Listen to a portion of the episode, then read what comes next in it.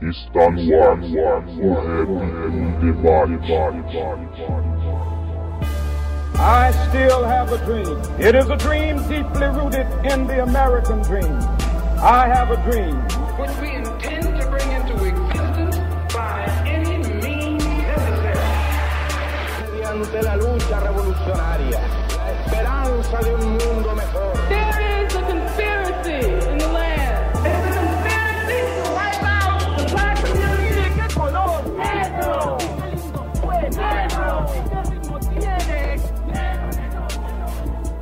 Salve, salve a todos, começando aqui mais um programa, o Rap em Debate. Estamos retornando aí as nossas gravações que tinham sido interrompidas durante um tempo. Então, deixar aquele salve lá, recados para quem ainda não é inscrito no nosso canal no YouTube, se inscreve lá no H2SM Brasil, Rap em Debate. Também pode se inscrever em aplicativo de podcast de celular para você receber também. E a gente tá retornando aí com as gravações. Salve, salve, Thiago, tudo bem, irmão?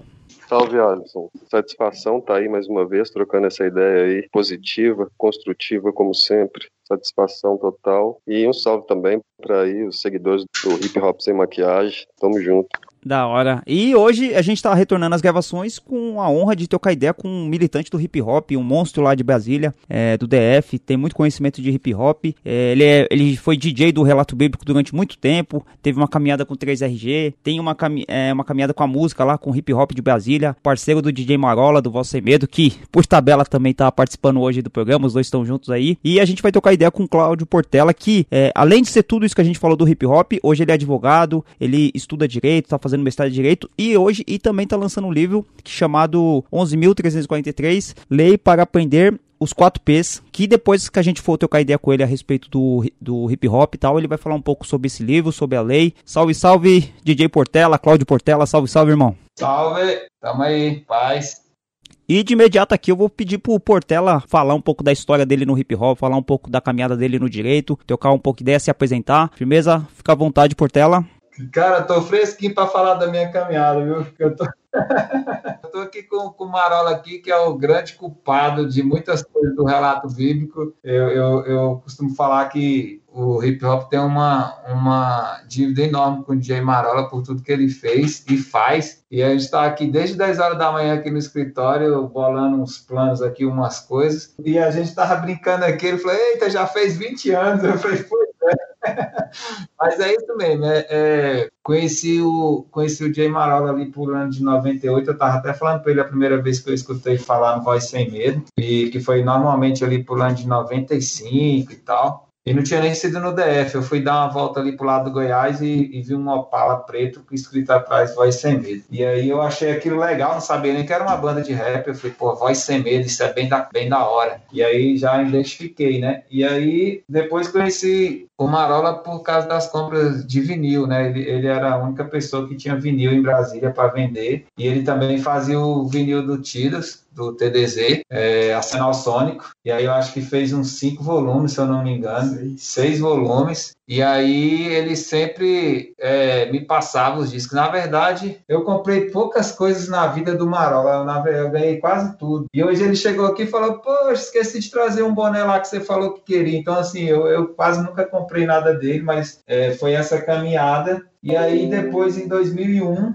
nós lançamos o, o Prisão Sem Muros, e, e, antes disso a gente já fazia uns shows, e, e novamente, Pro Vinil, Marola Discos, todo mundo sempre, antes mesmo do disco, a gente já tinha esse apoio. Em 2001 lançamos esse Prisão Sem Muros, e aí teve uma repercussão legal, até ouvi uma história aqui do Marola hoje, que quando ele chegou na galeria, com esse, na galeria lá em São Paulo com esse CD, uma pessoa lá escutou esse disco e falou, isso é hip hop de verdade, comprou tudo dele, ele deixou ele vender para mais ninguém e disse que aumentou o volume na galeria e o guarda veio, pediu para baixar e o cara ficou zoando porque não queria baixar o volume. E aí esse é o disco que a gente lotou a Universidade do Paraná com 7 mil alunos, show dois dias. Nós ficamos sete semanas em primeiro lugar na, nessa mesma rádio universitária do Paraná. É, foi com esse CD que a gente fez algumas viagens e aí é, tem participação do Pregador Lu, do Índio, do J Marola na Periferia Veste Brasil, tem o Suborno, versus Alverbo, tem o Nego Dé, é, tem o DJ Red, tem a participação fundamental do, do DJ Rafa, o Diogo Santos na produção, tem o Rei de Cirurgia Moral, hoje Rei Servo. Então, foi um álbum que ensinou muito pra gente e aí deu uma amadurecida e a gente virou pro o Herdeiro, né? E aí o Herdeiro já vem em 2003 e aí a faixa que puxou o disco realmente foi o Herdeiro. É, foi bem legal essa situação do Herdeiro, porque ela é, consolidou o relato no, no cenário, onde que as, as pessoas. Muitos achavam que ia ser só o álbum Prisão Sem Muros e que não sairia um outro álbum, pelo menos compatível. E o Herdeiro veio para consolidar. E aí, de novo, é, pro vinil, também Marola disse que vendeu muito esse CD também, levou para outros estados.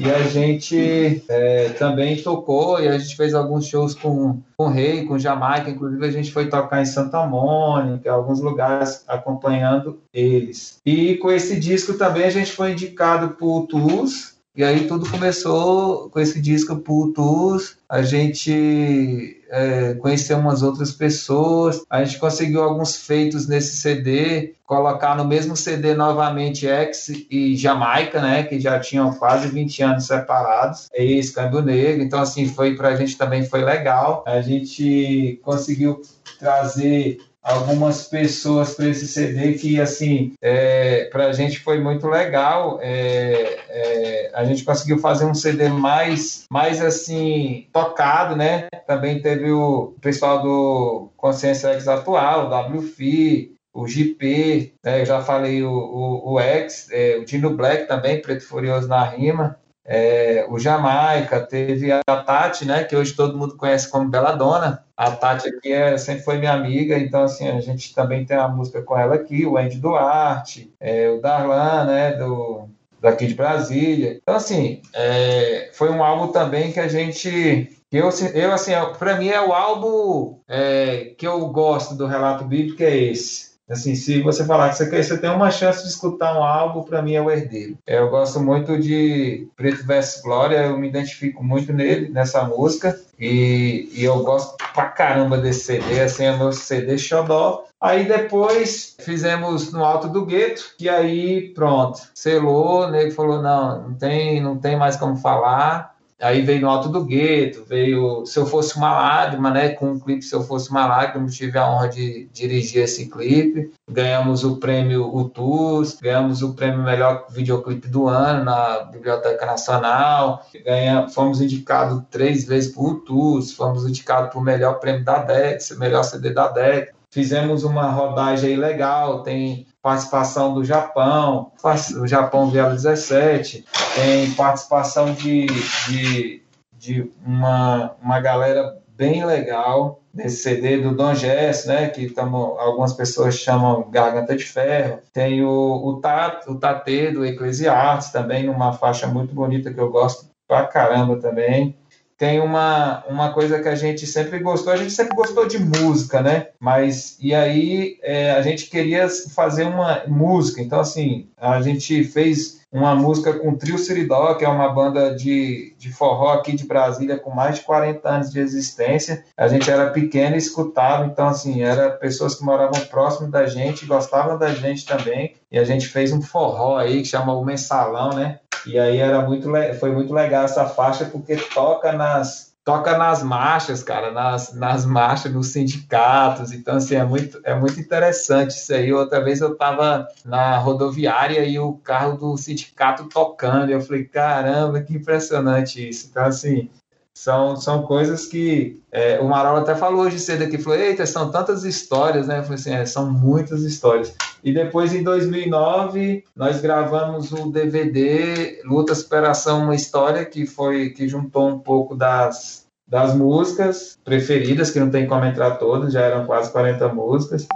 E também nesse DVD nós incluímos três faixas inéditas, né? Que, que seria Pintor Sujeira, Deixa o Menino Brincar, mais uma Primavera, e na verdade quatro. É, e cocaína. E também foi muito legal esse CD e esse DVD. E aí a gente também saiu um CD ao vivo. E aí depois, por algum motivo aí, de um profissional de todo mundo, algumas mudanças, algumas coisas, nós decidimos parar com o relato um pouco. Assim, não foi, não brigamos, eu estava até conversando isso hoje, não teve briga, não teve discussão, não teve. Ninguém está com raiva de ninguém, inclusive nós, nós já nos falamos hoje, nos falamos ontem, a gente faz reunião de vídeo, é assim, é uma loucura. E a gente viaja junto e, e, e, e passeia, e, e os filhos ainda chamam os outros de tio, então assim, é tudo, é uma paz e, e pode ser que para 2022 tem alguma surpresa aí, mas assim a gente tá tá é muito amigo,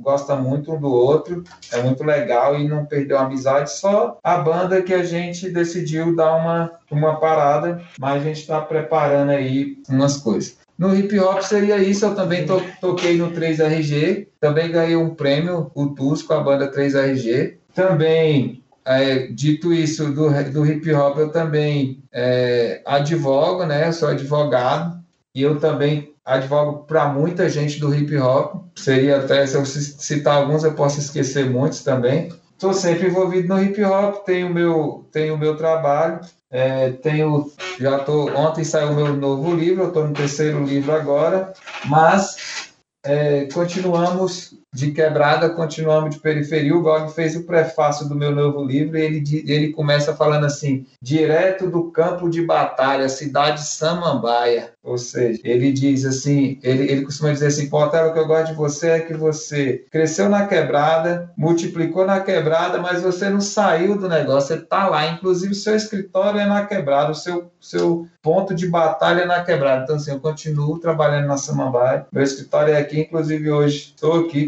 eu, como eu disse com o Jay Marola, e nós estamos aqui desde cedo aqui bolando uns planos, umas coisas. E é isso, basicamente é isso. Eu sou pós-graduado em processo penal, pós-graduado em constitucional pelo Instituto de Direito Público de Brasília, IDP. Sou formado pela Unip, ano de 2004, e estou no mestrado de processo penal é, sou maratonista, já corri seis maratonas, já corri quase 40 meses maratonas.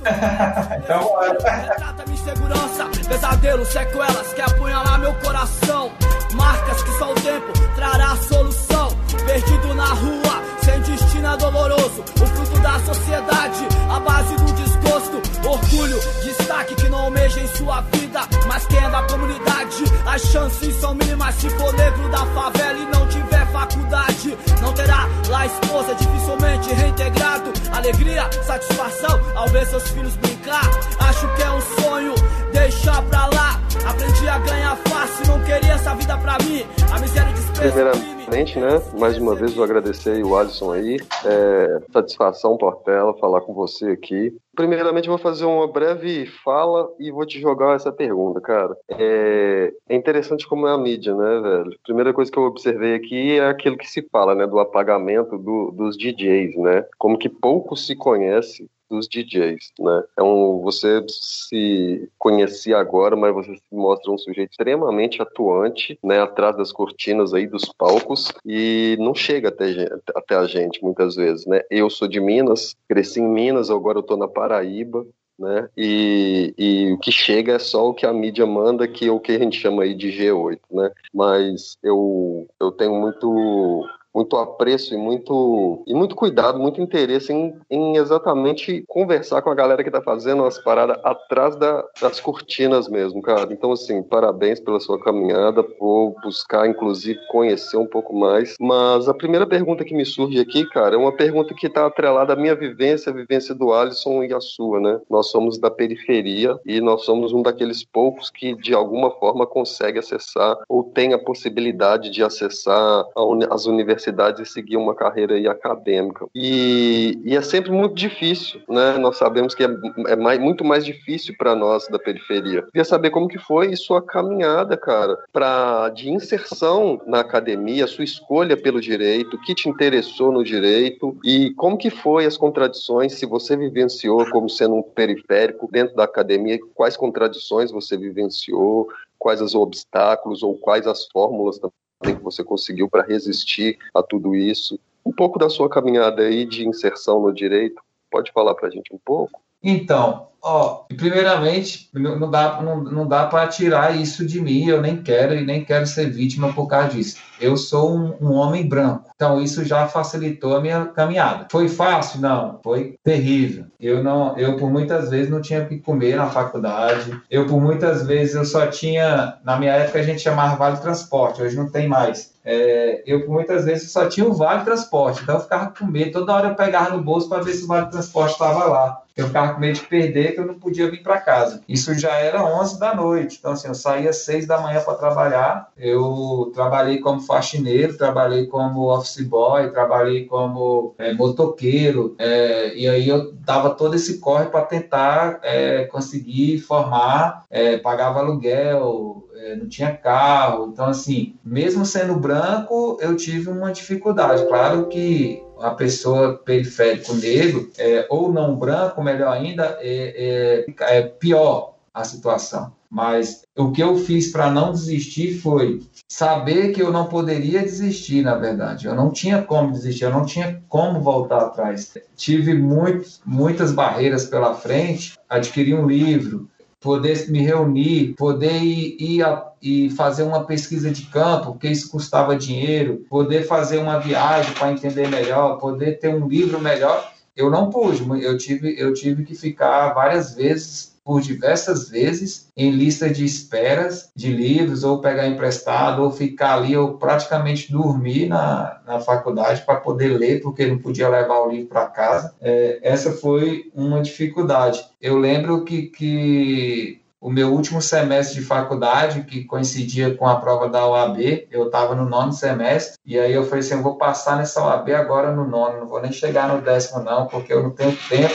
eu não tenho tempo para perder vou fazer esse negócio acontecer hoje. E aí eu lembro que eu ficava segunda a segunda na faculdade. Tinha um curso que era gratuito sábado e domingo, de 8 da manhã às 8 da tarde. Isso era ônibus. Então, assim, se já era ruim ônibus na semana, imagina ônibus no final de semana, você morando 40 quilômetros da faculdade. E aí eu ficava na faculdade praticamente, só chegava em casa, trocava de roupa e voltava. Não foi fácil, eu já peguei carona no caminhão do serviço de limpeza urbana para chegar em casa, porque não, o ônibus não passou. Então, assim, fácil não foi, mas eu tinha algo que eu não podia desistir. Eu já sabia, eu já era do movimento hip hop, eu já conhecia o que era ser um periférico, eu já conhecia o que, que era sofrimento. Eu falava assim, eu não posso desistir, porque tem muita gente me olhando, muita gente querendo saber onde que isso vai dar, e eu precisava é, ser exemplo de vitória, exemplo de superação superação, exemplo de quem não desiste, porque a gente pregava isso e eu não ia ser o primeiro a desistir. E, inclusive, parece que na minha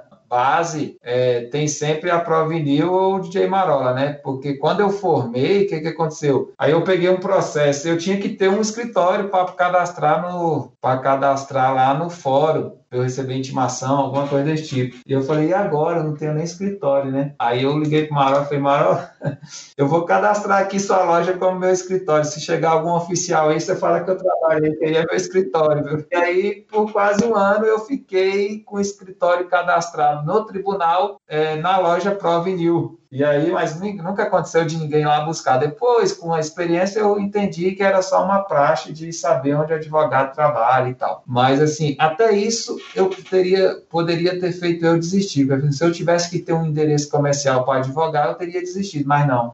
Eu já fui buscar os parceiros e corri atrás e passei para frente a bola. Então, assim, não é fácil, mas é, como o Brau diz, né, se você nasce preto, e aí eu posso acrescentar aqui, se você nasce periférico, é, você tem que ser duas vezes melhor, né? Então, assim, o que eu fiz foi ser duas vezes melhor e conseguir ver, principalmente no meu curso, que a galera que faz direito é a galera que tem dinheiro, né? Eu tava lá de intruso, mas como disse também Eduardo Facção Central, eu fui lá e tomei o meu diploma, né? Porque estavam levando de mim e eu tomei e trouxe ele de volta para o lugar dele. E hoje, graças a Deus, eu posso ajudar aí muita gente da nossa quebrada e, e posso dizer que escolhi a profissão certa, estou no lugar certo e seguindo aí sem atrapalhar a vida de ninguém chover. Sem trabalho, sem água, sem arroz no prato. O jeito é esperar a ajuda do Estado, dos mercenários revertidos de autoridade, profissionais do cinismo que têm a coragem de usar armas idiotas, dar desculpas, colocar a culpa em Deus por não mandar chuva. E a gente sofrida nas calçadas da vida é o caos social. Indiferenças escutam e cobram com juros. Alguém vai pagar. Sociedade falida.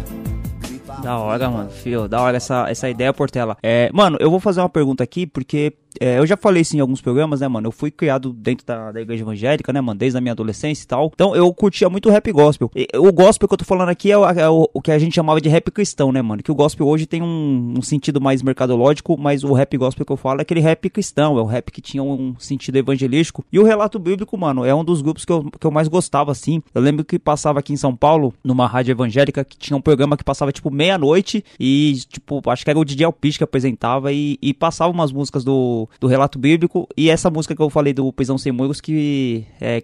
Que é- acho que é, é. O nome da música é Prisão Sem Muros mesmo, né? Que tem Sim. o, o suborno do versus ao verbo. E é uma música que. Isso, que eu curto pra caramba essa música. E tem toda a caminhada do relato bíblico, né, mano? Depois eu passei a acompanhar. É, eu não, na época eu nem conseguia comprar os CDs, né, mano? Eu era moleque, aí eu mexia ali no começo da internet, baixava algumas músicas aí, fazia o download. Aí eu passei a ter conhecimento do relato bíblico. Aí tinha o você, Portela, o Sal, o Roberto, né, do relato bíblico, o SL. Depois, quando eu fiquei um pouco mais velho, eu comecei a trabalhar, mano. Eu, eu não vou saber exatamente o ano, Portela. Acho que você vai, vai lembrar mais ou menos disso. Quando você veio com a rapaziada do, do 3RG, veio até o DJ Marola também, que vocês estão até na naquele extras do DVD do Aperte o Play, que foi, que é organizado pelo Cubo. Você Não sei se- naquela chuva, cara?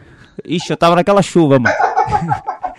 que foi aqui. Mano, eu, eu não lembro a idade que é certa, mano. Devia ter uns 17, 18 anos naquela época ali. Faz, mano, deve fazer uns, sei lá, qui- 15, 20 anos atrás, mano. Faz tempo. E é engraçado, o Port- Portela, que naquele DVD, eu tenho aquele DVD até hoje, mano. Tá aqui nas minhas coisas. Não lembro exatamente onde tá. Mas aquele DVD, né? Se apresenta o Marola, se apresenta o, o SL e tal. E o Kiko Santana tava com vocês também, né, mano? Lembrei agora, o Kiko Santana. E você fala que o rap gospel é resgate de alma, mano. O que, e é, isso que eu, é esse ponto que eu quero trocar ideia com vocês. Todos os CDs seus, mano, que apesar deles ter esse sentido evangelístico, de apontar uma saída divina e tal, vocês não abandonam de falar contra o sistema, contra a desigualdade, contra o racismo, tá ligado? O relato bíblico é um, é um CD que fala bastante disso. Eu até mostrei pro Thiago aquela música Vidas Secas, que, do, do Herdeiro, que, mano, que música louca aquela ali. Tipo, é uma música que fala, mano, sobre várias questões ali, tá ligado? Do sertão. O No Alto do Gueto é, uma, é um CD que eu gosto bastante também, que tem a música Favela em Lágrimas. Enfim, mano. A minha pergunta pra você, Portela, é essa aqui, mano. Como que você enxerga, mano, essa questão de você fazer um rap militante no sentido evangelístico e tal, mas você não esquecer da- das mazelas sociais? Como que, que era pra vocês, do relato bíblico, essa, essa fita, mano?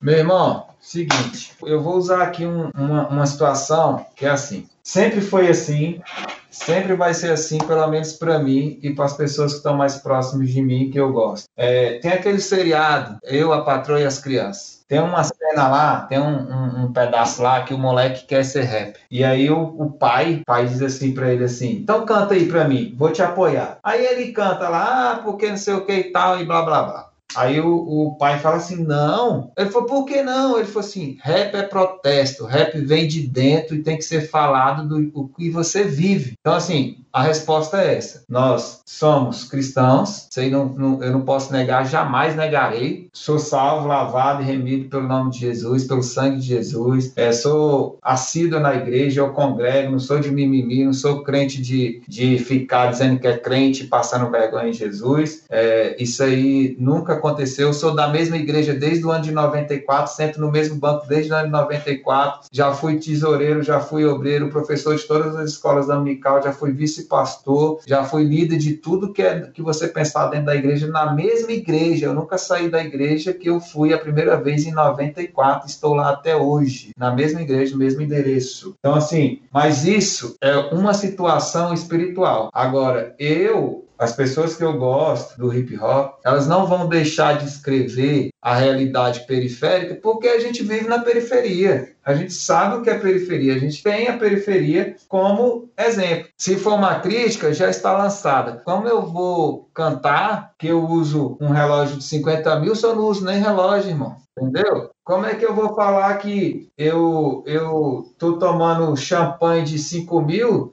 eu não consigo tomar nem nada? Então, assim, é, é, bem, é bem básico os exemplos. Então, assim, o que a gente fala é de periferia. É, você falar que no Nordeste não tem água, que todo mundo planeja acabar com a seca do Nordeste nos seus gabinetes de ar-condicionado, é, é uma coisa que você vê todo dia. O cara faz projeto para desviar o Rio, Rio São Francisco para acabar com a seca, mas ele nunca foi lá, pô, ele não sabe nem as regras do meio ambiente, ele não sabe o que é estudo de meio ambiente, ele não sabe o que é relatório de meio ambiente. Então, assim, isso é muito prático e a gente sabe o que é violência policial, a gente sabe o que é descaso, a gente sabe o que é não ter um médico, a gente sabe o que é o, qual é o único braço do Estado que chega na periferia. A gente sabe quem pede licença para entrar na periferia e quem já chega tirando. Então, assim, tem umas. Um, o último, alguma, a última entrevista do Dexter agora, ele diz assim que se as regras da cadeia fossem aplicadas nas ruas, a gente viveria melhor.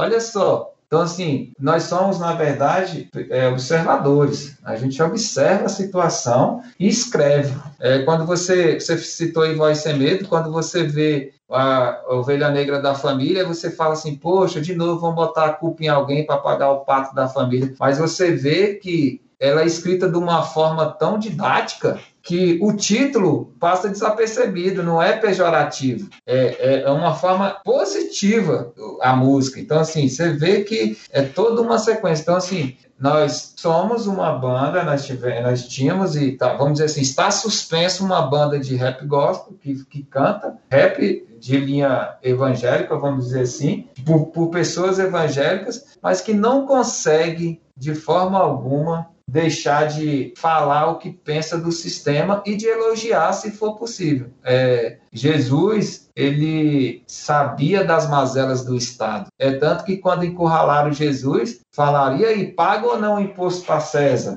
Ele foi dá, César, dá para César o que é de César. Então, quer dizer, o que eu estou te falando é o seguinte, é, eu estou de olho, eu sei o que acontece ao redor de mim, eu não sou alienado religioso para saber só o que tem dentro da Bíblia. Então, assim, a nossa fita é nós estamos de olho em tudo. Então, assim, isso é ser rap, isso é ser, isso é ser rap de verdade. Quando, quando eu brinco com os caras e falo assim, eu sou de old school, os caras falam, pô, mas tu não dá uma chance pros novos? Eu falei assim, dou. Mas se o moleque tiver força na rima, se o moleque tiver consciência na rima. Eu participei do, de uma live com o X, era uma live fechada, e depois um parceirinho me chamou e disse assim: Pô, doutor, vou te confessar um negócio. Eu nunca li um livro e eu faço rap. Eu falei: então pode parar, filho. Vamos parar, começar de novo, porque você não pode nem estar tá inserido na sociedade se você nunca leu um livro. Então, assim, ainda mais fazer rap. Então, assim, a, a sua resposta é: somos evangélicos criados na igreja, igual você falou, igual você, mas antes de a gente conhecer a igreja, antes de a gente ter consciência de que Jesus que salva, é, a gente já estava no mundo sofrendo, sem água, sem esgoto, sem alimento, sem hospital, sem saúde, é, com o governo fazendo o que quer da gente, com juros altos, inflações. Então, assim, isso tudo é coisas que já está gravada na gente, que já veio para a gente, e a gente só pega e toma e solta no sistema e dá no que dá, né? Então, assim, é, é não é nenhuma coisa difícil. Eu fico muito feliz saber que você estava naquela chuva, acho que foi o dia que eu mais peguei chuva. É, é realmente o Marola, você vê, o Marola está sempre inserido nas histórias né, do rap nacional. Ele estava lá e ele fez questão de ir com a gente naquela época. É, mas é, é isso, cara. Eu acho que o hip hop não pode deixar de ser combativo, não. O hip hop de verdade é combativo. Pode crer, rio de lágrimas das tragédias causadas pelo governo que não cria emprego, mas apoia a fabricação das armas na fábrica da barraco. Rio de lágrimas, vazios, crises, lamentos, abandono das quebradas, rostos na multidão, cada copo uma frustração, olhares frios, carentes, pressa, desprezo, povo guerreiro, sofredor forte de garra, carregou marca, cicatriz, escravidão que mata. Infelizmente, favela em lágrimas. Adolescentes morrem no crime buscando sustento para suas casas, cheiro de pão pra covardia. Se espalha, canalhas fardadas executam menores de rua, deixam rastro de sangue, luto em todo Então, o Alisson fez uma pergunta que é, é a mesma pergunta que eu tinha, só que eu tinha ela, eu ia fazer ela de uma forma diferente. Mas eu vou repetir ela de uma forma diferente, porque talvez possa, pode ser que ela te dê alguns elementos a mais para você falar, certo, Portela? Assim, o hip hop, ele, o, o rap, vamos falar do rap, ele é muito diverso, né? Ele é, ele é diverso. Em, em, seu interior. Então a gente vai ter ali grupos que vão se colocar como gangsters, vamos ter uma vertente ali mais comercial, vamos ter aí o, o, o gospel, ou seja, existe uma pluralidade dentro do, do rap de opiniões. E você disse muito bem, uma coisa só liga, é falar da realidade. É, então, o que eu percebo? Percebo que muitas vezes nós temos grupos, vamos supor, que vão falar sobre comunismo, de uma ideologia comunismo, e muitas vezes essa ideologia comunista ela vai superar as necessidades da periferia que, que o cara mora, né? Muitas vezes o, ou ou vamos falar do, da questão do é, religiosa. É, muitas vezes é, o que eu percebia, o que na minha juventude me afastava um pouco dessa vertente do rap, era o fato de atribuir as questões, as causas dos problemas sociais a alguma divindade. O que, que, que, eu quero dizer? Quero dizer que nós estávamos buscando compreender a realidade e muitas vezes eu me deparava com um rapper ou um rap ou uma ideia que de, me tirava desse olhar da, da, política, né, as decisões políticas da sociedade, e me voltava de novo para a questão religiosa. Nunca tive nada contra a religião, pelo contrário, né, eu até sempre valorizei no sentido de que, de que eu, como um acadêmico hoje, como universitário e tal, formado, eu acho que as igrejas ainda, por mais que a gente critique, elas ainda são mais presentes e fortalecem muito mais a periferia do que os acadêmicos. Ainda tem esse ponto de vista. Mas eu queria saber de você, eh, eu acho que você já respondeu,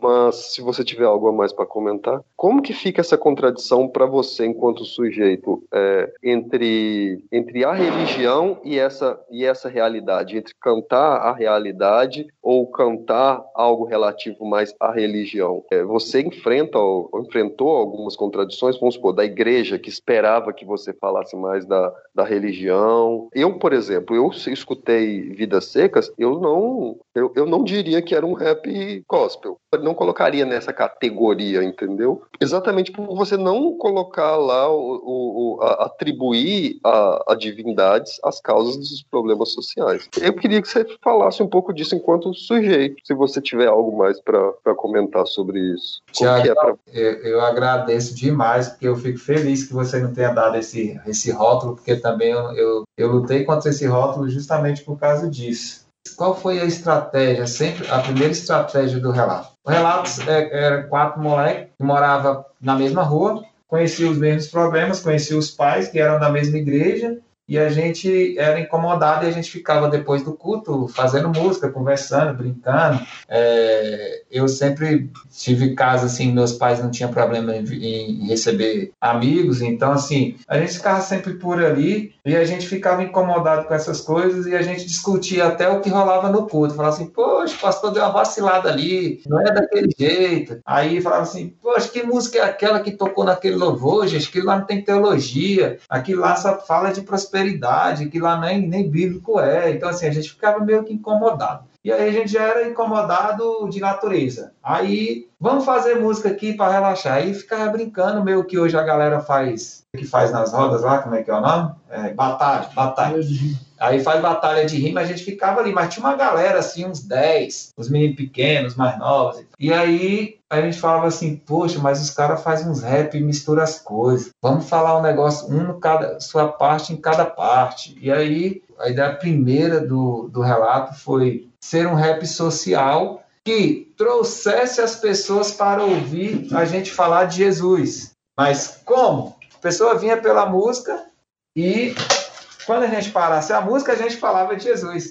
Então, assim, não era para você escutar uma música do relato e falar assim: fui tocado porque eu falei uma frase que encaixou muito bem e eu entendi a Bíblia, eu entendi alguma coisa ali. Não era, essa nunca foi o alvo, era justamente o contrário. Era para você escutar uma música baseada em Vidas Secas de Graciliano, Graciliano Ramos e você falar assim, eu quero conhecer esses moleques aí. Quem é esses moleques? Ah, é da igreja. Então, assim, aí quebra isso que você pensava de mim lá atrás porque eu te mostrei outra situação. É a antipatia gratuita que se forma em empatia comprada através da música. Então, esse sempre foi uma situação que a gente tinha em mente. Isso não foi só você que sentiu em várias músicas. Muitas pessoas já falaram isso pra gente e já falaram: caramba, eu escutei vocês, agora vocês são da igreja, tipo assim, entendeu? E, e eu já ouvi também pessoas falando assim: vocês foram pra igreja quando? É, as pessoas achavam que a gente tinha um nome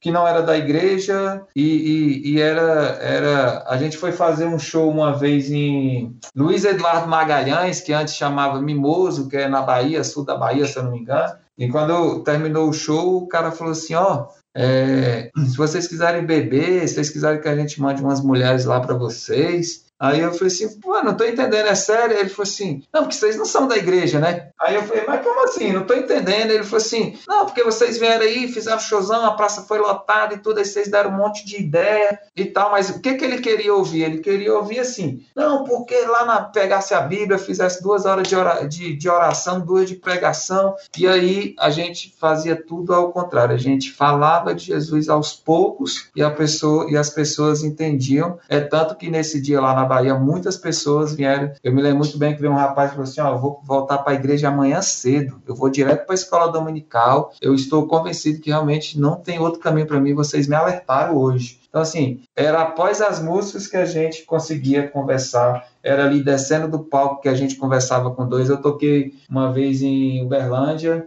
é, vou falando, vou lembrando alguns eventos. E tinha uma senhora, e essa senhora ficou lá no palco, e ela ficava olhando a gente tocando, e aquilo me chamou a atenção. Quando terminou, eu falei assim: eu que vou nessa senhora, ela não vai embora, não, eu sei que ela quer falar comigo. E aí eu fui lá e falei assim: tudo bem, a senhora gostou de Ela falou assim: eu, o meu filho escuta vocês, mas ele foi embora de Minas, e eu fiquei sabendo que vocês iam vir, eu quis vir para matar a saudade do meu filho, e aí eu precisava voltar para a igreja, hoje eu estou decidida, eu vou voltar para a igreja e tal. Então, assim, esse, essa era a ideia, fazer algo que movesse as pessoas a ir para a igreja. E, e eu acho que a gente conseguiu porque não é a primeira vez que, que a gente escuta uma declaração dessa. Eu acho que o plano deu certo. E respondendo a sua pergunta mais objetivamente, eu acho que, eu acho não, tenho certeza que dá para ser um cristão trabalhando na Ambev, dá para ser um cristão trabalhando na Souza Cruz, dá para ser um, um, cristão trabalhando na polícia e em qualquer lugar. É, o que não dá é para ser uma pessoa que se diz cristão, e que engane as pessoas, que roube, que passe para trás, que o cobrador vai na porta e cobra, que o mascate pega a panela de volta. Então, assim, é isso que não dá, mas dá sim para fazer um rap sendo cristão, é, sem falar diretamente sobre a Bíblia, sobre Jesus e pregar a palavra no momento que você atrair o público para você. Eu acho que essa, essa, esse seria o ideal.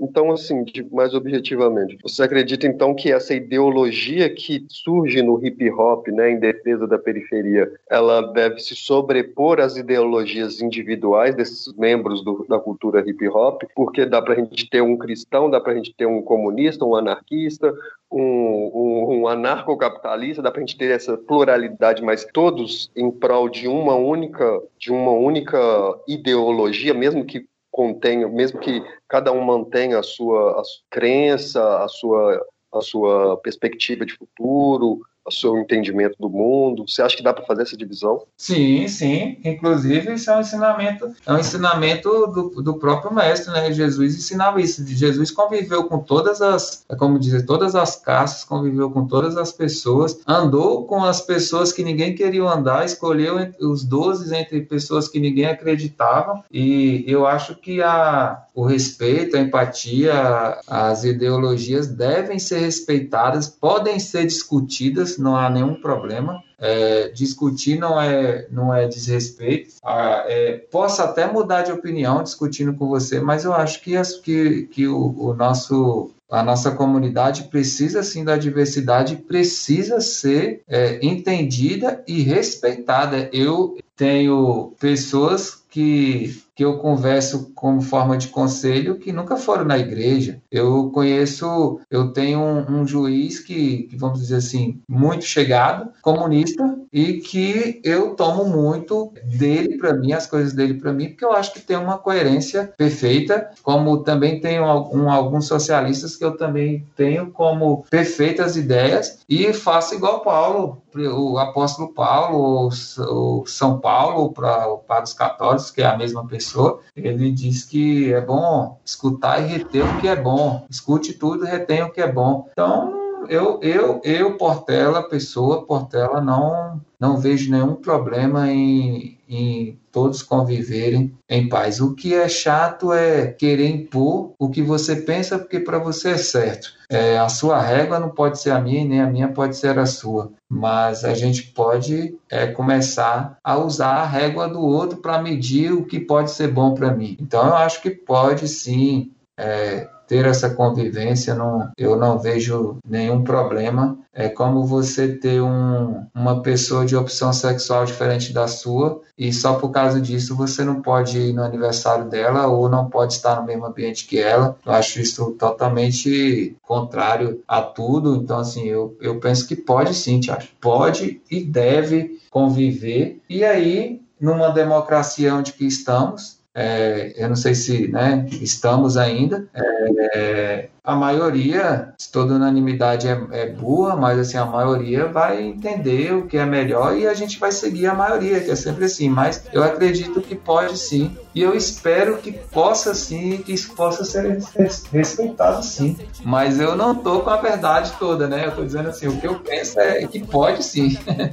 Poderoso livra, eu vejo aqui de sangue do justo clama por justiça. O super demoniado de momento com a sirene ligada. Malfeitores da lei, traidores de farda. Trazem medo terror nos guetos e vielas.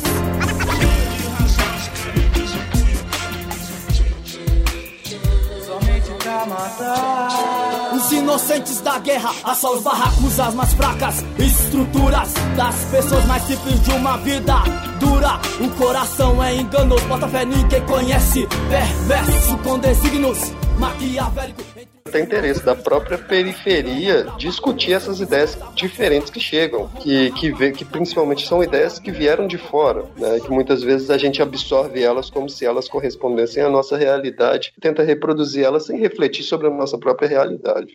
Então, discutir é, o cristianismo, de discutir ali o evangelismo, discutir os comunistas, discutir essas ideias que estão rolando e que estão se colidindo dentro do nosso movimento, discutir elas é, é nosso interesse para superar essas divergências, né? Sim, sim. O... É o que eu sempre falo para a molecadinha mais nova.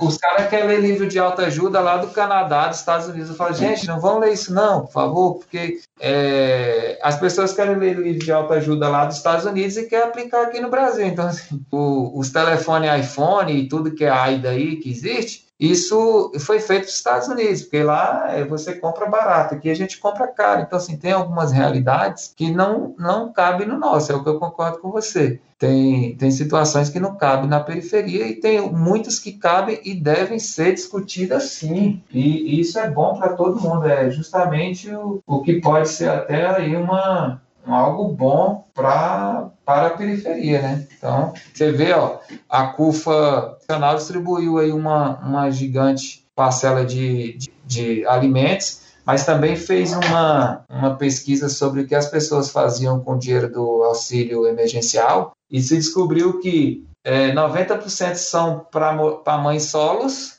ou seja, só 10% que tem pai, e desses 90% descobriu que 67% dividiu com quem não recebeu. Não, quer dizer, você vê como é que é a força da periferia. Então, se a gente pudesse ter mais coisas para discutir, mais coisas para dividir, nós teríamos uma periferia melhor. Mas a gente sabe que é, é difícil. É difícil se não tiver como todo mundo colaborar. Eu apadrinho o, o Família Universo, é, é, só de crianças, né? Todos é, entrem no no Instagram deles depois, é arroba Família Universo, vocês vão ver que talentos, um monte de menino. E eu direto pego pesado com eles, são de São José do Rio Preto. Direto eu pego pesado com eles, eu falo, tá estudando? E tá obedecendo o pai e a mãe, tem moleque de 7 anos, de 9, de 10, de 12, 14. Então, assim, tô fazendo rap, aí de vez em quando tá no estúdio meia-noite, eu falo, mas tá no estúdio meia-noite, tem que marcar de dia, e pai, por quê? Porque senão você acaba tirando o que é o que a criança tem que fazer, que é o que? Ser criança. Então, assim, é igual a gente. Vamos, vamos dar um exemplo nosso. É, a gente tem, tem os nossos momentos de lazer. Sei lá, eu não é o meu caso, mas assim, eu conheço muita gente que gosta de jogar videogame. Aí o cara fica jogando videogame o dia todo, a noite toda, tá errado, tá fazendo mal para ele. Não é? Então, assim, pode jogar videogame com 50 anos? Pode. Mas pode trabalhar, estudar, cuidar da filha, cuidar da mulher, cuidar da casa, lavar o quintal. Tudo isso tem que ser todo um jogo tem que ser resolvido. Então, assim, eu concordo com você. Se se desenvolver, tá tudo bem. Agora, partindo para a ideia que você está lançando o livro, Portela, que é um livro que fala sobre a criminalização da periferia. No próprio livro você fala isso, mano. Fala um pouco aí de como que você teve a ideia de ter esse livro, qual que foi a, o pressuposto para você falar assim, para você tratar é, esses assuntos que são sobre a lei de drogas de 2006 e, enfim, mano, fala um pouco desse livro aí pra gente. Ah, ó, eu, eu, como eu disse, eu já tenho outro livro, é, faço o primeiro capítulo do livro Colaboração Premiada pela Saraiva com André Calegari. Depois eu lancei um livro somente de Tribunal do Júri, Tribunal do Júri do Inquérito ao Plenário, Estudos de Casos Reais, é, pela editora aplicada, é, também esgotado, um livro muito bom, mas que é muito prático. E eu fui cobrado muitas vezes porque as pessoas falavam assim: eu queria ler o livro, mas eu não consigo ler porque não é da minha área e tal. E aí, já tinha dito para você, é, eu sou eu, eu gosto de correr. O meu vício de esporte é corrida. Então, eu faço treinos de manhã, 5 e meia da manhã, 5 horas da manhã. Então, assim, eu corro 20 quilômetros por dia, 15 e tal. E aí, como eu corro só, eu não tenho parceiro de corrida, nunca tive, isso tem muitos anos, 15 anos, eu sempre corro e eu fico bolando várias coisas na corrida, né? E aí eu queria escrever alguma coisa sobre drogas. E aí, quando veio a pandemia, eu estava escrevendo o segundo livro de Tribunal do Júri. Como eu não podia sair de casa para vir para o escritório, que estava fechado, eu e aí correndo muito só, meu percurso de 15 km, e aí mais só ainda porque eu não passava nem carro. E aí eu fui bolando as ideias do livro e eu queria falar sobre racismo, encarceramento em massa, queria falar sobre discriminação, sobre perseguição do grupo LGBTQI+, queria falar sobre ambulantes, sobre imigrantes, queria falar sobre o hip hop, eu queria falar sobre é, a história do negro no Brasil, sobre é, a história da, do uso de maconha no Brasil, é, sobre a ignorância da proibição, sobre a guerra às drogas, que na verdade é uma guerra às pessoas, onde as pessoas, onde a guerra às drogas matam mais as pessoas do que eliminam as drogas. Então assim, eu tinha uma centena de coisas na cabeça que eu queria falar, e aí com a pandemia eu tive tempo para bolar essa ideia. Então, o que que significa 11.343, lei para prender os quatro P's mais. Na verdade, 11.343 é uma lei, é a lei de drogas de 2006. E na minha visão, ela só veio para prender as pessoas denominadas de pretos, pobres, putas, periféricos e aí periféricos são brancos também. Eu até digo no livro, sim, brancos periféricos também sofrem, mas essa ideia de que não sofrem no mesmo patamar dos negros, porque ser negro no Brasil realmente é um desafio dia a dia. Mas é, eu tentei trazer no livro uma vasta pesquisa é, do hip hop com direito e jurisprudência e direito é, comparado. Eu trago Angela Davis, trago Carl Hart,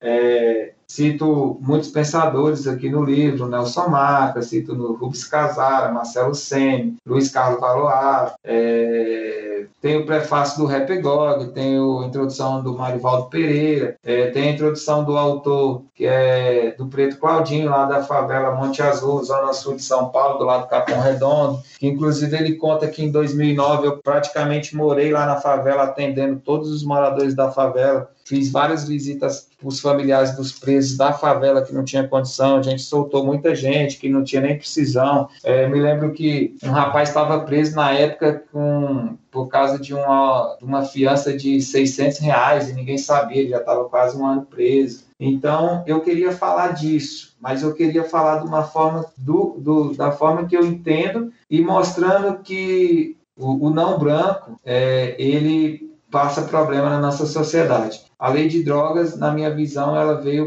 para prender essas pessoas que eu citei. Então, assim, é, é uma lei que eu considero é, devastadora para a periferia, é, porque se você é uma pessoa do LGBTQI+, ou do movimento marginalizados, que são as culturas de rua, ou vendedores ambulantes, prestadores de serviço, ou se você é da cultura afro, é, ou de festas populares, frequentador de curso noturno, que é o que eu vivi. Quantas vezes eu levei a abordagem da polícia e eu morava de quebrada, e a polícia não acreditava que eu vinha do curso. Então, assim, ou se você é de qualquer cultura periférica que não é representada na grande mídia, é, você está com problema. Se você é uma pessoa que, que vende sexo como forma de entretenimento ou como forma de sobrevivência, você é perseguido pela polícia e, ao mesmo tempo, você é usado pela polícia, é, pelo Estado, né? Então, assim, todo este arcabouço vem no livro. E eu cito vários, vários músicos do hip hop, cito Belchior,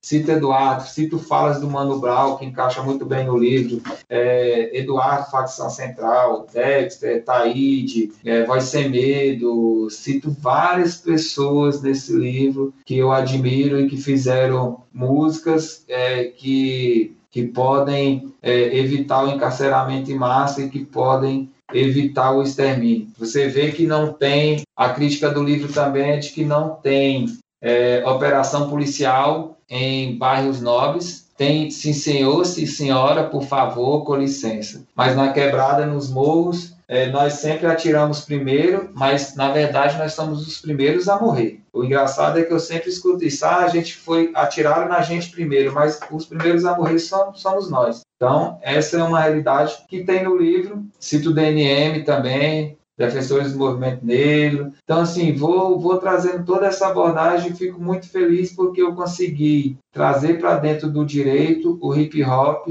fazer com que as pessoas do direito que for ler este livro, eles vão entender o que é o hip hop, porque nós temos uma cultura marginalizada é, e que eu acredito que se as pessoas entenderem o que é o hip hop, elas vão ver que é uma cultura que salva vidas, né? que, é uma cultura que movimenta. Eu digo até um pedaço do, do livro, eu digo, vou até ler aqui para vocês na página 282 sobre o hip hop, porque como eu, eu tenho uma carteira grande de pessoas do hip hop que eu defendo, e, e não defendo não é só para crimes, não, porque a gente fala que defende e pensa que é para crimes, mas é, eu, eu advogo para Tribo da Periferia, Provinil, Jay Marola, Dexter 509E, é, ex-509E, GOG, Cano Negro, é, é, muita gente, eu não vou lembrar, Reis, de Moral, é, uma infinidade de gente aí do hip hop, mas o que eu escuto nos tribunais, porque eu uso, eu uso terno com tênis, viu, Thiago? Viu, Alice? Então, assim, por eu me importar, às vezes eu vou pro tribunal, vou de boné, eu boto um boné do GOG, boto um boné do, de alguém que eu, que eu, que eu gosto e vou para o tribunal. E aí eles interpretam que o hip hop são pessoas do mal, né? São bandidos. E eu digo aqui no livro que o site Incrível Clube publicou recentemente uma pesquisa sobre o que a sua preferência musical diz sobre sua personalidade. E sobre o hip hop, concluiu que, ainda que o estereótipo dos amantes desse tipo de música seja de crueldade e agressividade, os cientistas não encontraram nenhuma evidência disso. Em geral, são pessoas com autoestima alta e muito sociáveis. Ou seja, nós somos fofinhos, Alisson. Então, assim, é uma abordagem, é uma abordagem assim, Thiago, é uma abordagem assim, bem bem gostosa de ler. Eu acho que quem, quem adquirir o livro vai gostar, é por aí. E além de tudo, para somar com a periferia, para somar com tudo, eu tirei o livro que ia ser publicado pela Saraiva, igual foi o outro, eu ser publicado ou pela Aplicada também, e nós levamos para vender somente na plataforma que vende hip hop. Ou seja, é como o Gog diz, é nós por nós, e depois de nós é nós de novo. Tenho que ter cuidado se não chora minha coroa Fica ligeiro pros traiçoeiros, não derramar meu sangue Sou mais você, nada de guerra, muita fé Firmeza, o tempo vai falar quem é quem. Com certeza apareceu nossa cultura. A arte e a música é hip hop verdadeiro. O som das ruas, informação pra favela. Escuta a autoridade, até os boy quer ser nós. Curtindo os carros importados, o rap e as batidas faz tremer o chão. Aqui não tem bacanas, é povo tira o zoião. É desse jeito, nosso estilo próprio da favela. Sofredor, forte no gueto dos barracos de madeira. Sou mais você nessa guerra. Oh, sou mais você nessa guerra. Oh, sou mais você nessa guerra. Oh, sou mais você. Então, eu fiquei assim, muito interessado mesmo em ler aqui, que eh, o Alisson me mandou aqui um link que tinha até um resumo, algum- alguns detalhes, e eu fiquei muito fascinado, velho. Eu vou pegar esse livro. Eu vi aqui, inclusive, vi o detalhe do preço aqui também, que tá lá marcando lá que tem um grande desconto e vale, tá valendo a pena mesmo, um valor super acessível, saca? E falo quando eu, quando eu falo valor acessível, eu tô pensando na gente que, tipo, depende inclusive de auxílio emergencial, assim, tal, que nem eu tô dependendo, tá, tá E ligado? tem o frete Mas, é, e dá, divide lá também, duas vezes, pra ficar ainda mais tranquilão ainda. Então, vale a pena sim.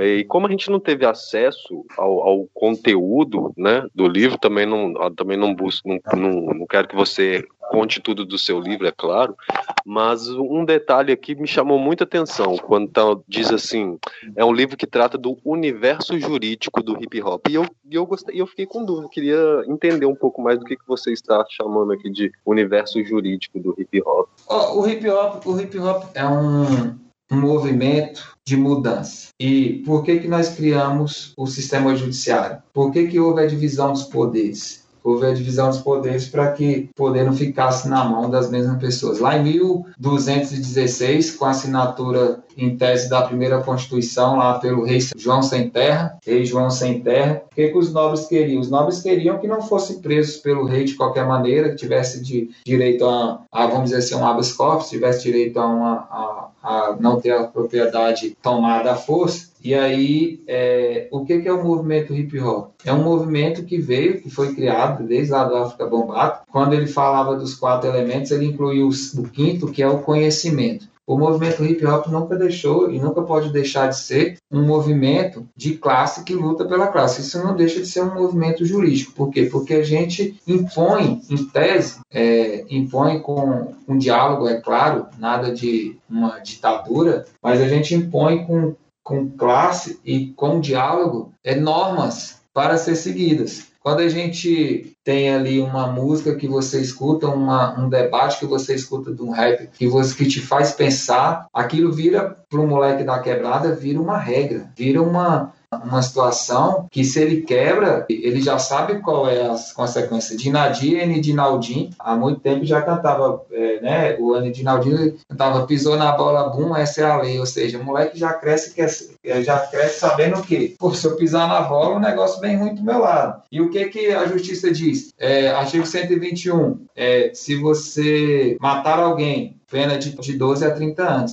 E o que, o Enadinaldinho falava na música com a Dinadi? Pisou na bola, bum, essa é a lei. Então, assim, nós temos uma regra da rua, uma regra jurídica, e a regra do hip hop não deixa de ser jurídica, porque a gente alerta, a gente ensina e a gente aprende através do hip hop. A minha intenção era de que o é de, é de que as pessoas que leem o livro entendam que há uma regra bacana, há uma regra saciável e, e, e, legal de ser seguida através do hip hop, que é um movimento que pode ser político e que pode ser de mudança, sim, para muita coisa, mas tem que ser bem usado e entendido também. É, é, acho que era isso que eu queria falar no livro, Thiago. Eu penso que foi isso. E isso você fala assim de uma dimensão formal e de uma dimensão informal também? Eu falo mais formal. eu queria que fosse mais formal, sabe? Eu queria que fosse mais palpável, mais assim, mas é, parece-me que as pessoas querem entender mais informal, assim, a pessoa quer escutar música, quer ler alguma coisa, no, vai ler um Sérgio Vaz, vai ler um Ferrez, vai ler um Eduardo, um livro do Eduardo, ou vai ler um livro do Renan Inquérito, ou você bate ali com uma ideia dos, das meninas ali de BH, Karina Oliveira, que tem a organização do Ossos no Ofício, ou senão você vai ler um, um Nelson Marca, retrato da Guerra Preta, lá de Salvador, um professor lá da, da Universidade Federal de Salvador, e aí você vai entender, as pessoas às vezes pensam assim, ah, mas isso, isso é só para eu entender mesmo. Mas assim, ela não quer na prática, assim. Então eu penso que se a gente conseguisse fazer com que isso fosse formal mesmo, acho que seria, para mim seria mais agradável, sabe? Mas assim, é, não é uma luta muito fácil não, Tiago, é, é doído. Diz que o, o poeta é o palhaço que alegra a dor dos outros, mas sofre com a sua dor, né? Então eu penso que às vezes a gente se fica se martirizando porque é, às vezes a gente pensa assim, poxa, mas é tão fácil entender isso e a pessoa não entendeu. Mas é, é, eu penso que deveria ser mais formal, assim. Da hora. Sempre me, a gente tá trazendo esse debate, e como você falou se, desse rap combativo, desse rap que fala a verdade e tal, é, por você ser um mano que veio do, do rap cristão e você ter essa, essas ideias e tal de resgate, mano, e você tá dentro de uma, da área penal, que ao mesmo tempo que a área penal eu acho que as pessoas observam como uma área de tribunal, de castigo, você sempre tem essa ideia, mano, que nem você traz no livro de resgatar, de você é, resgatar as pessoas, os indesejáveis, os pobres, os pretos, as prostitutas, mano. Eu queria saber assim, mano, sem entrar no mérito, eu não tô falando aqui de personagens políticos, mano, de, que nem a gente sempre tá falando. Eu tô falando de uma pegada muito mais de ideologia. Porque, mano, hoje no rap, é, eu e o Thiago, a gente tava trocando ideia. Foi um programa que a gente falou do The Menos Crime, né, Thiago? Foi na Fogo na Bomba, até que o, o Portela também divulgou lá no Instagram dele também, eu vi. Oxe, Miquinho é nóis toda hora. da hora. E, mano, aí você fala um bagulho desse, ô, ô, Portela. Você tá lançando um livro, você é um cara do direito, você tá lançando um livro para combater essas ideias de criminalização da pobreza, criminalização da periferia. Mano, como que você enxerga hoje algumas pessoas do hip hop, algumas pessoas que já são do hip hop, que estão entrando no hip hop e tem essa ideia tribuna, de tribunal, mano, de querer julgar, de falar que não existe racismo, de falar que o rap antigamente resgatava, falava que o ladrão tinha que mudar de vida e hoje tinha uns, tem uns caras do rap falando que ladrão bom é ladrão morto. Como que você enxerga, mano, essa dualidade aí? Hoje em dia, você que é um cara que tá nos dois. Ah, não, minha tela sumiu aqui, eu fiquei com medo. Bem na hora da polêmica, o negócio vai. Não, não pode, não. Eu, eu ia pegar, eu ia voar aí no, no jatinho do Marola, eu ia pegar agora. Tá doido? Ó, o, o. Cara, é, é, é, não tenho problema nenhum, eu não quero que corte isso não, viu? Não tenho problema nenhum de ser polêmico não, e, e para mim é, é, até uma satisfação de ser tá, polêmico. pode mandar bala, mano. É, se a gente não for, se a gente não, não falar do que nos incomoda, então tá em vão nesse, nesse lugar aqui. Primeiro, vamos lá. Se o cara é do rap e ele acredita no sistema penitenciário, ele tá no movimento errado, entendeu? Já de cara por aí. Se o cara é se o cara se diz que é do hip hop, que é do movimento hip hop, um movimento que me criou. O Gog diz na introdução do prefácio dele, ele diz, ele diz aqui no prefácio dele, diretamente do campo de combate, né? Ele vem falando assim: o autor escreve e descreve com riqueza de detalhes, mas ele vem aqui, seria um resumo, parece contraditório, desde a diplomação, influenciado por uma infância carente pelo movimento que primeiro o acolheu, o hip hop, e fez juras de lealdade à sua comunidade, e a promessa de defender dentro da instrução legal seus pares. Gente que viu crescer, ser seduzido e abduzido pelo mundo ilegal. Em nenhum momento Portela apoia a desordem ou a criminalidade, mas questiona tanta coincidência. Ou seja, o que eu questiono e o que eu estou dizendo agora, se a pessoa diz que é do hip hop e diz acreditar no sistema prisional do Brasil ou do mundo, porque tem lugar aí que o cara faz, pô, você viu aquela cadeia, parece um hotel. Aí eu falo, por que tu não vai morar lá, pô? De camareira, entendeu? Então, assim, se a pessoa tá achando que é hotel, se a pessoa tá achando que é bom, eu fui pra maratona de São Paulo, o cara passou gritando, pô, tá,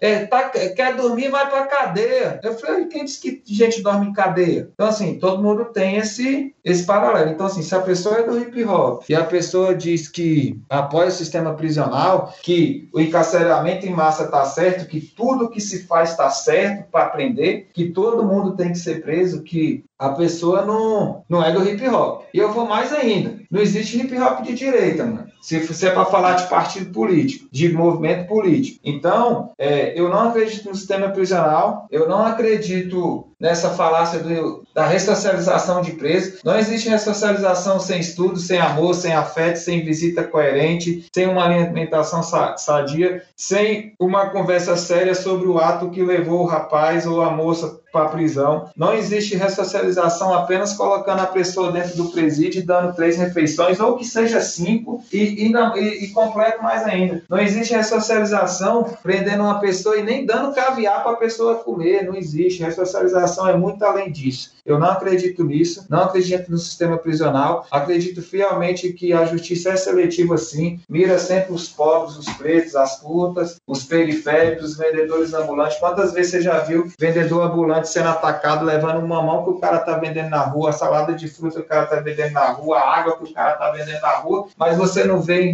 vê incursões desse tipo nos grandes centros, nos grandes mercados, levando produto vencido. Você não vê os grandes bancos sendo condenados porque o cara te ligou porque você tem 70 anos de idade, você não entendeu merda nenhuma da ligação, você saiu de lá com um empréstimo de 50 mil reais dividido em 100, em 100 vezes de 5 mil reais e você não consegue cancelar. Então, assim, eu não acredito também, e eu acredito que a justiça é seletiva sim, porque ela mira o povo da periferia sim. E não venha me dizer, ah, eu venci, eu, eu me esquivei da periferia. Sim, eu me esquivei da polícia, me esquivei do, do crime, me esquivei da, de ser algo seletivo, porque você deu golpe na, na, na, na parada. Preto Zezé, na live com o The Guedes, ele diz assim que os pretos que foram bloqueio é, é um achado. Então, assim, é, a gente periferia, a gente furou o bloqueio, mas os caras estavam lá para pegar nós, entendeu? E vai estar e vai tá lá para pegar todo mundo. Você vê passando na televisão, é, porrada, no último livro do,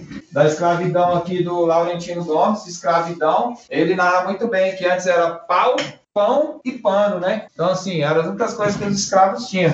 E hoje a gente tem o quê? Pau, tiro e bomba. Então, assim, mas eu posso falar hoje, eu moro em, eu, eu, eu, eu já saí da periferia já tem tempo, moro em bairro nobre, e eu fico só percebendo, irmão. Não passa nem polícia, parceiro. Entendeu? Não passa nada. A gente escuta algumas vezes violência doméstica. Ixi, você não vê nem cheiro de polícia, entendeu? Mas assim, na quebrada você vê o quê? O que que a gente comemora, Thiago? No nosso Brasil, a gente comemora a compra de fuzil, de viatura, a gente comemora compra de colete, a gente comemora a troca de viatura da polícia toda, comprou 500 viaturas, sai desfilando na cidade, mas a gente não comemora. Contratamos 10 professores, compramos 3 quadros de, de para dar aula, comprei 10 cadeiras boas para os moleques sentar, comprei dois, dois laboratórios bons para os moleques pesquisar, a gente não comemora, cara. Ninguém toca no assunto de ter cientistas fortes no Brasil, valorizar, de ter professores valorizados, de ter pessoas igual vocês que, que a gente vê é, a qualidade do, da academia, o que fez a academia, a gente não tem, mas assim, o que que passa no nosso jornal? Sangue. O que que passa de manhã? Sangue. O que que é, o que que dá ibope? Sangue. Então, assim, é, não tem nada para falar assim que a gente, parece que a gente só é derrota, só é derrota. Se você vê na televisão, parece que 100% da periferia é, é bandido e todo mundo tem uma arma dentro de casa, todo mundo quer matar todo mundo. Eu fico pensando que tem hora que um rouba o outro para comer, porque só tem bandido bandido na periferia, entendeu? Então, assim, eu te roubo de manhã, você me rouba à tarde. É isso que a mídia fala, porque só tem desgraça. Então, assim, eu não acredito e reafirmo. Se o cara tá no hip hop pensando que o sistema prisional resolve, que o direito penal é, resolve tudo, então o cara pode mudar de movimento, irmão, ou pode mudar até de país, porque está no movimento errado, porque nosso movimento não é esse. Nós, nós não acreditamos e, e se depender de mim, é, enquanto eu for e eu tiver, enquanto Deus deixar eu fazer essa missão que eu vim fazer aqui, eu vou resgatar mesmo todo mundo de dentro do presídio, meu maior, meu maior prazer é tirar preso mesmo e eu,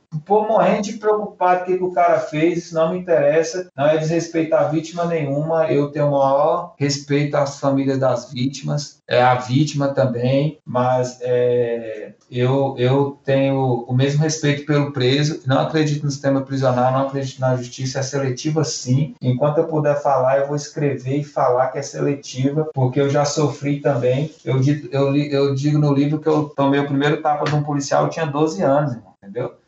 Então, assim, é... e eu sou branco, eu sou branco dos olhos verdes, pô, meu cabelo é liso, entendeu? Eu tô fora, eu tava fora desse sistema sofrer, entendeu? Mas eu passei problema. Então, assim, fazer o quê, né, irmão? É Prender os índios os negros, jogaram os pobres nos guetos, os inocentes na cela, trocaram a paz pela guerra, desembarcaram as caravelas do terror, do medo, trouxeram suas bagagens, seus credos, seus preconceitos, negros, no navio negreiro se espremia, mama, África, Luanda, Angola, aonde estão seus filhos? No oceano Brasil, sem lenço, sem documento, escravos da maldade, refém do sofrimento, lamentos.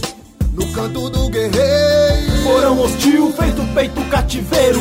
Lágrimas de sangue, sentimento de revolta.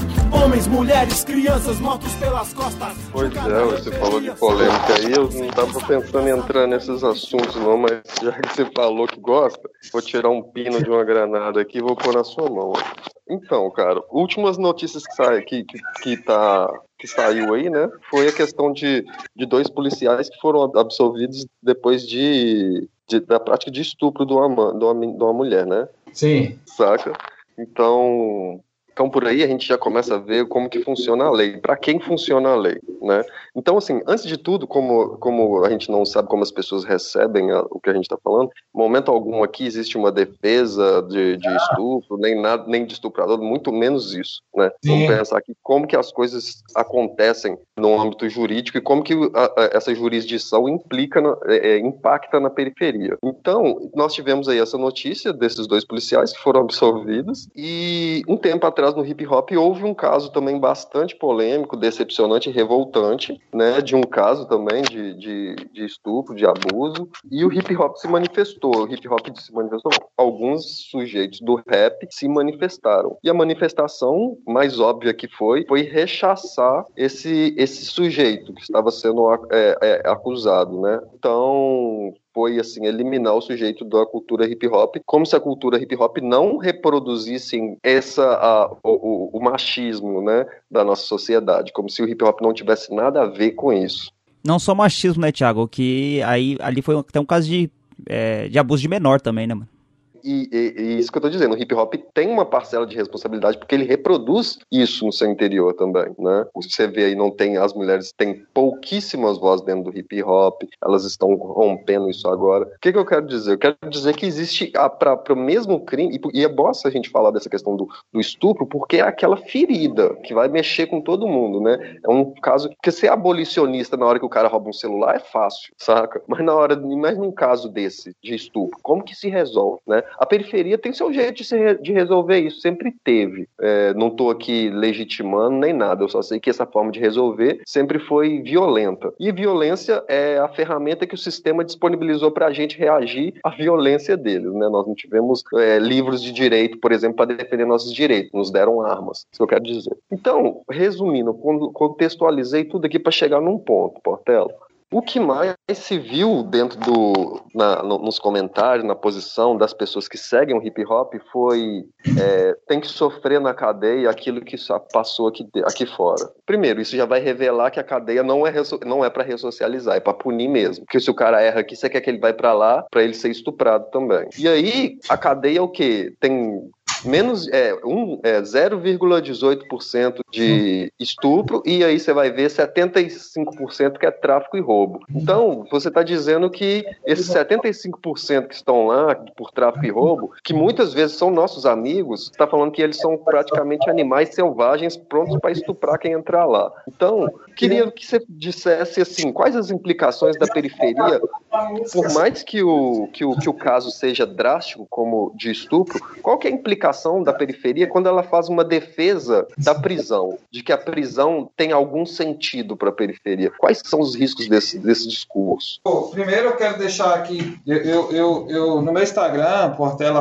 advogado, que eu só falo de, de direito, e no domingo eu, há muito tempo, tem mais uns dois anos, eu criei uma, uma- um sistema que chama Dia de Cultura. Então eu posto lá algumas coisas que eu gosto que a galera do direito entenda o que, que é. Então, assim, eu quero deixar assim que existe uma, uma, uma parcela boa de mulheres fazendo hip hop, Nega Giza, Camila CDD, Degrali, Bela Dona, tudo isso está postado lá todos os domingos. Eu, eu posto 10 vídeos de cada. É, tem uma galera, uma galera boa fazendo hip hop, Fala Matos, Cuba RPW, Bela Dona, já falei. Então, assim, tem uma galera boa. Vívia Cruz, é, realmente há uma dificuldade, mas a gente tem, tem mudado isso aí sim, as mulheres têm tomado seu espaço. A questão do estupro é, chama atenção, mais machista é o sistema militar, porque eles têm um código de proteção entre eles, então raramente aqui dali sairia uma condenação em que pese a jurisprudência dos tribunais dizer que a palavra da vítima tem relevante valor.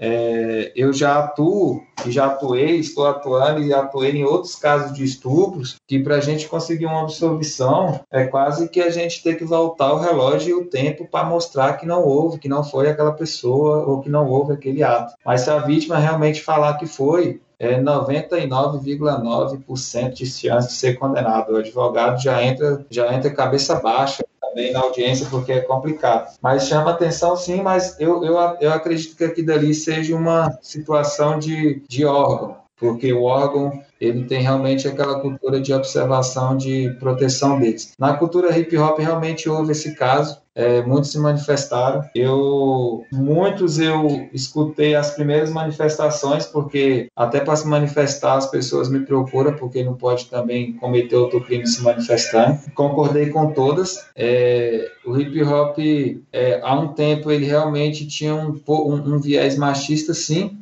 Acredito que hoje tem mudado. Um grande exemplo é você ouvir de grupos com músicas com teor machistas de que não tocam mais esse tipo de música ou que mudaram a intenção da música por causa que hoje uma, tem uma realidade. Eu acho que era uma falta de conhecimento e que se tornou hoje de outra forma. É, mas por quê? Por causa do conhecimento. Então, conhecimento é tudo. Então, assim, a pessoa vai caminhando e vai entendendo a situação e vai mudando ali o, até a forma de escrever. Por isso que a leitura é importante, por isso que o debate é importante, por isso que estudar é importante. Mas tenho que concordar muito com o Tiago, a observação é muito, é, foi muito bem feita, muito bem, com muitos detalhes, é isso mesmo. Mas eu também tenho a acrescentar que as pessoas comprometidas com hip hop têm mudado o discurso e têm mudado até mesmo a forma de apresentar a mulher. A mulher já não é mais com hip hop. É, isso eu estou dizendo para as pessoas comprometidas com hip hop. Já não é mais uma, um segundo plano. Ela já é uma pessoa, já é uma, uma força no hip hop. É, exemplo disso, eu posso citar apenas uma, mas temos várias. É a própria Eliane, mulher, esposa do Mano Brown, que dirige a Bang Nipe que é advogada conselheira da OAB de São Paulo e que hoje ela, ela mantém nos, nos ombros dela a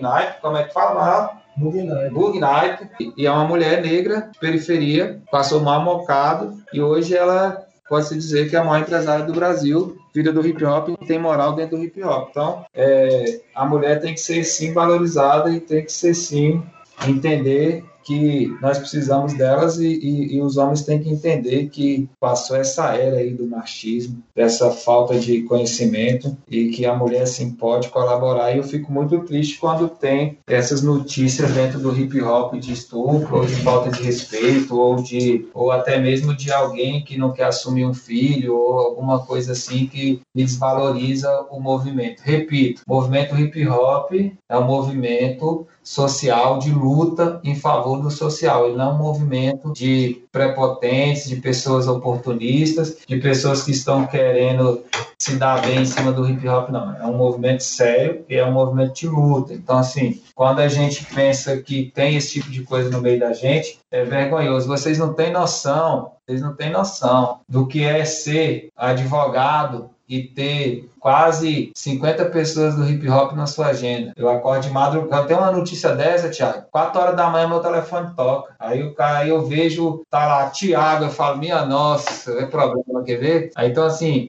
dependendo de quem liga, e quem liga em seguida, eu já, eu, eu falto, assim, o coração não aguenta. Por quê? Porque é problema e a gente tem que apagar o fogo, por quê? Porque a gente tá num movimento que já é marginalizado e a gente não pode deixar todo mundo pagar a conta. Então, por isso que que temos que estar sempre perto e somando com pessoas sérias. Tento imaginar nosso futuro, como vai ser o amanhã conviver nesse mundo. A violência, o preconceito, a discriminação. O choro da criança por um pedaço de pão. O pai desesperado luta contra o desemprego. Consola as mágoas com a garrafa de velho barreiro. O filho mais velho conhece o crime e se ilude. Mas o moleque que aos 14 perde a juventude. Assim prossegue a vida dentro das vielas. Um submundo obscuro chamado favela. Um lugar onde o burguês sente calafrio. Só de ouvir seu nome, seu corpo sente arrepio. Aqui o esgoto é céu aberto, a rua é sem. Da hora, firmeza, muita ideia do Portela. Lógico que estaria muita coisa pra gente trocar ideia ainda, perguntar pra ele, mas a gente vai tentar encurtar os assuntos aqui e vamos pra consideração final. Thiago, deixa seu salve aí, sua consideração final, mano. Foi da hora trocar essa ideia. Obrigado de novo pela sua participação. Deixa seu salve final aí, Thiago. Então, queria agradecer, Alisson, por me chamar aí por mais uma vez, sempre somando, com- contribuindo pra caramba aí pro, pro hip hop e também pra minha caminhada, né? Agradecer também Portela que, velho, fico muito envergonhado de ter aí 20 anos de hip hop e não ter conhecido sujeitos como vocês. É um prazer saber que tem muito mais gente também que às vezes é, acessa a universidade, que consegue acessar esses espaços, mas consegue é, não se entregar ao mercado, mas consegue resistir, principalmente em cursos elitizados. Eu sou da psicologia, né? então você é do direito. São cursos da elite e a gente entra nesses cursos e é vivenciei tudo que você falou. Então, quando você disse aí agora que seu telefone toca de noite, você já acha que é problema, eu até arrepiei, porque deve ser muito tenso mesmo é, a rotina, né? Então, muitas vezes a gente acha que, que acessar esses espaços é uma solução, mas muitas vezes é uma solução para algumas coisas, mas para ou para outras não. É uma ferramenta a mais que a gente tem para a gente lutar, mas não tira a gente, né? Da, da problemática, né? Diploma é um pedaço de papel, né? Como diz lá o, o Ferret, né? Mas não tira a gente da selva, né? Sim. Então, assim, queria agradecer pra caramba. Muito prazer em falar com você. Espero que você continue aí na sua batalha, certo? É um salve DJ Marola aí também. E, e é isso. Pra quem nos escutou aí até agora, um abraço, satisfação. Obrigadão pela oportunidade. Espero que tenha sido enriquecedor pra todos nós que ouvimos. Valeu. Da hora. Mano, eu faço das minhas palavras aí, das palavras do Thiago, aliás, as minhas. Agradeço muito o Portela aí, mano. Já conheço o relato bíblico aí, já tem uma caminhada. É, pra, pra mim é uma honra, né, mano, trocar ideia com essas pessoas que eu escutava, que eu tinha admiração, que era como espelho, né, mano, pro, pro hip hop pra mim. Fiquei muito feliz depois de um tempo, né, que eu comecei a seguir ele lá no Instagram e ver a caminhada dele, né, mano. Saber que ele é um mano inteligente, é um mano que luta pelas causas sociais, não saiu do hip hop, né. É, é um advogado que ele é parte do hip hop, ele se tornou o advogado, mas primeiramente ele é um cara do hip hop. Fiquei feliz também dele estar tá com o Marola aí do lado. Falar pro Marola que, mano, tá convidado também pra colar um dia aqui com a gente. Já a gente chamar o Jeff Ferreira também, que é um profundo conhecedor do hip hop, pra gente conversar sobre o rap de Brasília. O Marola é um cara que deve ter muitas histórias aí. Mandar um salve pro pessoal de Brasília aí, né, mano? Marcão Aborígene, Gog, Câmbio Negro, vocês aí, a rapaziada do Voz Sem Medo aí. Mano, só sem palavras falar a gratidão que a gente tem de você ter colado aqui, Portela. E, mano, deixa seu salve final aí. E é tudo nosso, mano. Pô, cara, a gente é tudo, tudo junto, né? Tudo é nosso mesmo, né? Nós é. Não sou muito bom com despedida e também acho que não sou nem muito bom com chegada, sabe? Meu negócio é estar sempre junto. Então, assim, assim, mas eu fico muito feliz por ter pessoas como vocês que vão fazendo aí é, esse papel é importantíssimo. Nós, nós estamos na luta, cara, e, e quero acrescentar aí uma coisa é, em relação a esse livro que eu fiz um, um, compromisso comigo mesmo e eu vou manter e eu já tenho cinco palestras agendadas e vocês vão em breve receber aí as, as notícias do, dos locais. Temos alguma coisa já em Goiânia e algumas coisas em São Paulo também, mas o plano inicial é aonde eu for falar, seja onde for, seja no tribunal, seja nas OABs, seja na periferia ou no bar do Zé, mano, vai ser sempre eu e um rap. Então, assim, eu já tenho agora agendado eu e o ex na UAB Brasília, dia 8. Então, assim, já tem eu, Marivaldo Pereira, dia 6, na UAB DF. Vocês vão sentir assim, falar, pô, até lá agora enlouqueceu. Mas é, eu vou levar um rapper, uma pessoa do hip hop, seja um DJ, um grafiteiro, um b-boy, ou um, ou um MC em todas as palestras que eu for para sentar na mesa para discutir a questão do racismo, encarceramento em massa, perseguição dos quatro P's mais, porque eu quero trazer o hip hop para o cenário da discussão e dar força a esse movimento. Quando eu penso já que eu estava na comissão que se reuniu com o presidente Lula em 2005 e que a gente tinha uma infinidade de planos, primeiro presidente na América Latina a receber uma comissão do hip hop é, e que não foi para frente por alguns motivos, eu pensando de que a gente errou. Então, Eu penso que a gente vai fazer é, esse trabalho e vai ser um trabalho sério. Agradeço demais quem quiser seguir, é, só quem quiser estudar, porque meu Instagram é para estudar, para aprender. Eu não posto foto de sorvete nem de picolé, é só, é só batalha é só porrada mesmo. Então é arroba Portela Advogado. Quem quiser adquirir o livro também é só colar lá no lojaprovinil.com.br. Aproveite e compre também algum item lá do hip hop, que tem um monte de mano fazendo coisa legal. E o site está lá disponível aí para todo mundo. Paz, brigadão, tamo junto. Se tiver em Brasília é só chamar nós que o rolê tá garantido. Não ouve a mensagem, estão surdos porque já virou moda massacrar o pobre pra superviver. Tiram do povo pátria, fé e esperança. E segue então guerra, sangue e matança. A má vontade política é algo latente e traz consequências ao povo numa corrente evidente de matança e devastação. Na política econômica da enganação Que não permite ao flagelado nordestino o direito à vida. Sequer a um salário digno Talvez no máximo direito à aposentadoria Que aliás é o que sustenta enormes famílias Que enfrentam a triste necessidade de ter Que sobreviver no estado de calamidade Se subsídio a esperança desse povo é receber As migalhas das campanhas da Rede Globo Que faz hop com a repercussão da tragédia. Ainda apoia o presidente em sua estratégia. Com cenas fortes te comove, te deixa emocionado. Um tanto culpado, meio sensibilizado. Desviando a atenção da sociedade dos verdadeiros culpados por esse massacre. Os genocidas de um congresso engravatado que planejam a seca em gabinetes de ar-condicionado. Centro-Sul, a todo vapor, esse é o lema. O nordestino é o combustível para esse sistema. Pois se não fosse o agreste, o sertão não haveria peão pra trabalhar na construção. Não haveria boia fria no canavial, nem refugiado na fazenda universal. Pois a mão de obra barata e o trabalho escravo sustenta o senhor de engenhos empresários. Lamentável que pra enriquecer uma minoria seja necessário oprimir toda uma etnia que não queria se aventurar na selva, comer no lixão e morar na favela. Não, essa gente sonha como Antônio Conselheiro, sociedade alternativa em solo brasileiro. Um Nordeste produtivo independente, uma política econômica que atenda os interesses. Dessa gente que sonha com reforma agrária, saúde educação, uma terra irrigada que lhe permita plantar e colher. Que lhes der o privilégio de sobreviver. Num país que não houvesse a desigualdade, que desse a todos as mesmas oportunidades, onde a felicidade se estendesse a todos e não ficasse concentrada na mão de poucos. E a gente sofrida nas calçadas da vida é o caos social. Indiferenças escutam e cobram com juros. Alguém vai pagar. Sociedade falida, grita aflita a lamentar. Poderosos eternos com dinheiro do inferno, impunes a reinar. Leia, meu povo, pátria, fé e esperança. Deus é amor. Deus é dez, é mudança.